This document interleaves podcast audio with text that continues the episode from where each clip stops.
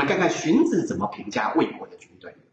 他说：“魏氏之五卒，以度取之。”啊，魏国用的是募兵制了。他要募兵之前，他必然要先做体能测量，看看来应征的军队是不是合乎他的要求。你看啊，衣三属之甲，穿上全副武装，盔铠甲，超十二弹之弩。十二弹是多重？学者有不同的看法，但是总而言之很重。这个不是一般人拉得开的弩箭。负斧矢五十个，背五十支箭，全副武装嘛。自戈其上，长兵器放在上面，冠胄带剑，戴上头盔，戴上铠甲，带上短兵器的剑，长短兵器、铠甲、远程兵器、使、弩箭，通通都有。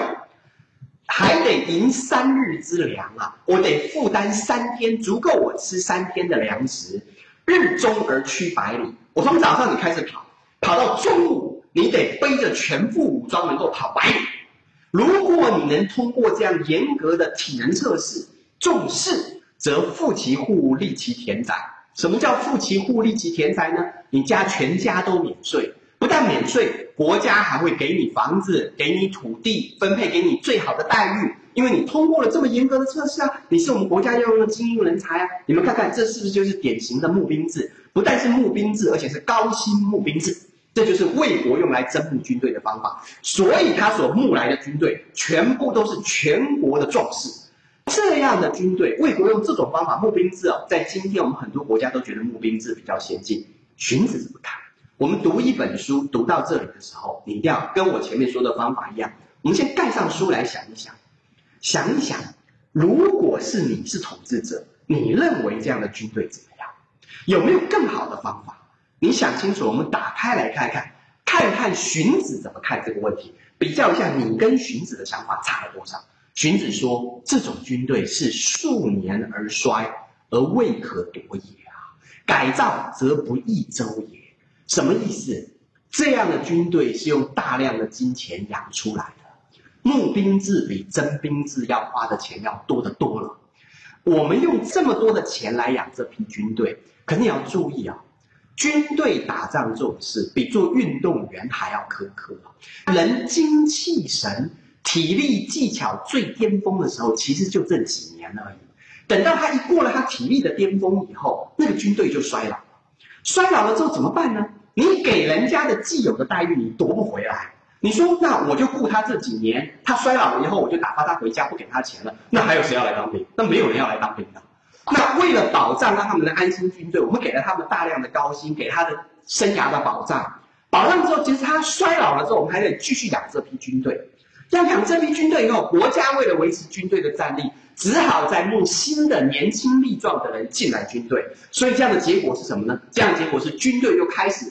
大量的扩张，越扩张越大。可你军队的扩张并不代表战力的增加，这是第一点。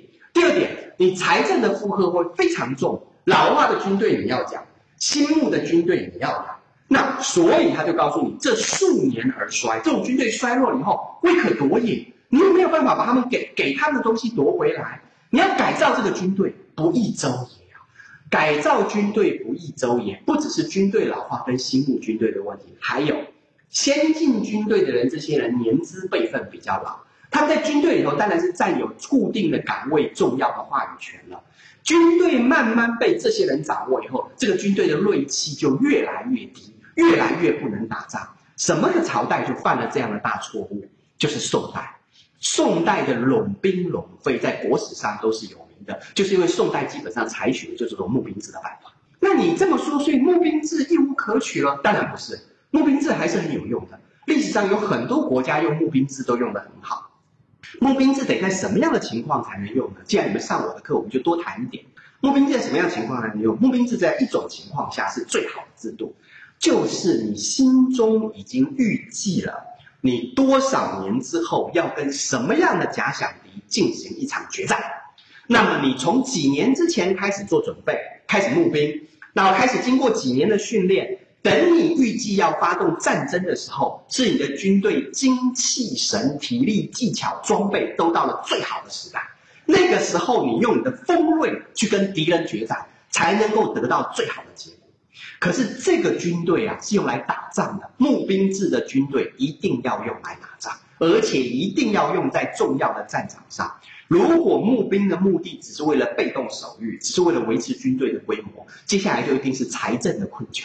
看荀子说的多好，看荀子说的多好。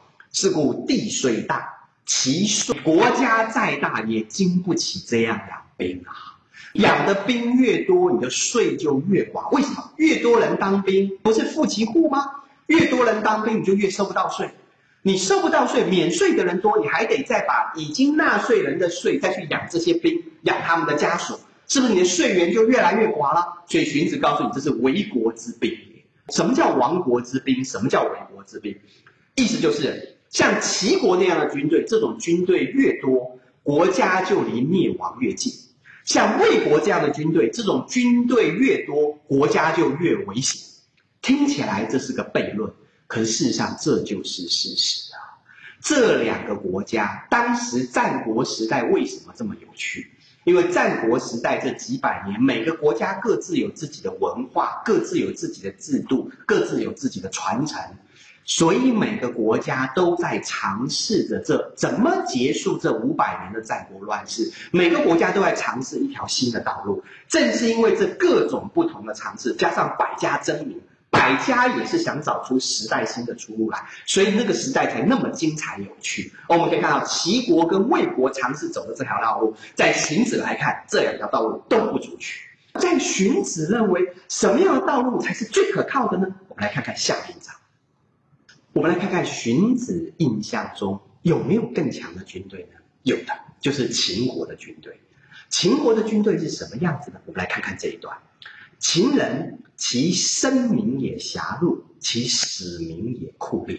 节之以势，引之以恶，扭之以庆赏，秋之以刑罚，使天下之民所以妖立于上者，非斗无有也。什么意思？这一段的解释，历代有不一样的解释。我们现在采取我认为比较合理的一种解释，在我们这个课里面。凡是碰到文字的解释或读音，各家有不同意见的时候，我们会在从中间选择我认为比较合理、各位比较容易明白的一种来跟各位讲解。因为这不是专业课，我没办法一一把各种说法列出来。那么这样的做法的话，这个课也时间就拖得太长了。我们现在继续下去哦。秦人那个地方，一般的老百姓生活的比较窘困、困苦，没有那么多出路。因为秦国的地势相对封闭，在当时人来看，它开发也没有那么良好，所以他们使民也酷烈。因此，老百姓因为生计没有那么多的出路，所以国家使用老百姓的时候也没有那么多的顾忌。他们用来使用老百姓的方法是什么呢？节之以事，引之以恶，扭之以庆赏，秋之以刑罚。什么意思？就是用赏罚二端来使用你。听我的话，给你重赏；不听我的话，给你严刑。这就是秦人用来使用的军队的方法。你说这种方法也太残酷了吧？为什么会有用呢？很简单，使天下之民所以邀遇以上者，非斗无有也。后面我们会有专门有一讲专门谈这个问题。秦国在战国初年，战国七雄里面，他最小最穷最弱。可是商鞅变法之后，他成为战国最强的国家。那么商鞅为什么能够把一个穷国弱国改变成为富国强国？他的秘密到底是什么？这个东西你们就得去看书，看什么书呢？去看《商君书》，有一本书专门在谈商鞅怎么治国的办法。那本书是不是商鞅写的？学者看法不一样，但总而言之，那本书在谈商鞅之国法。那本书叫做《商君书》，《商君书》里面就吐露了这个最重要的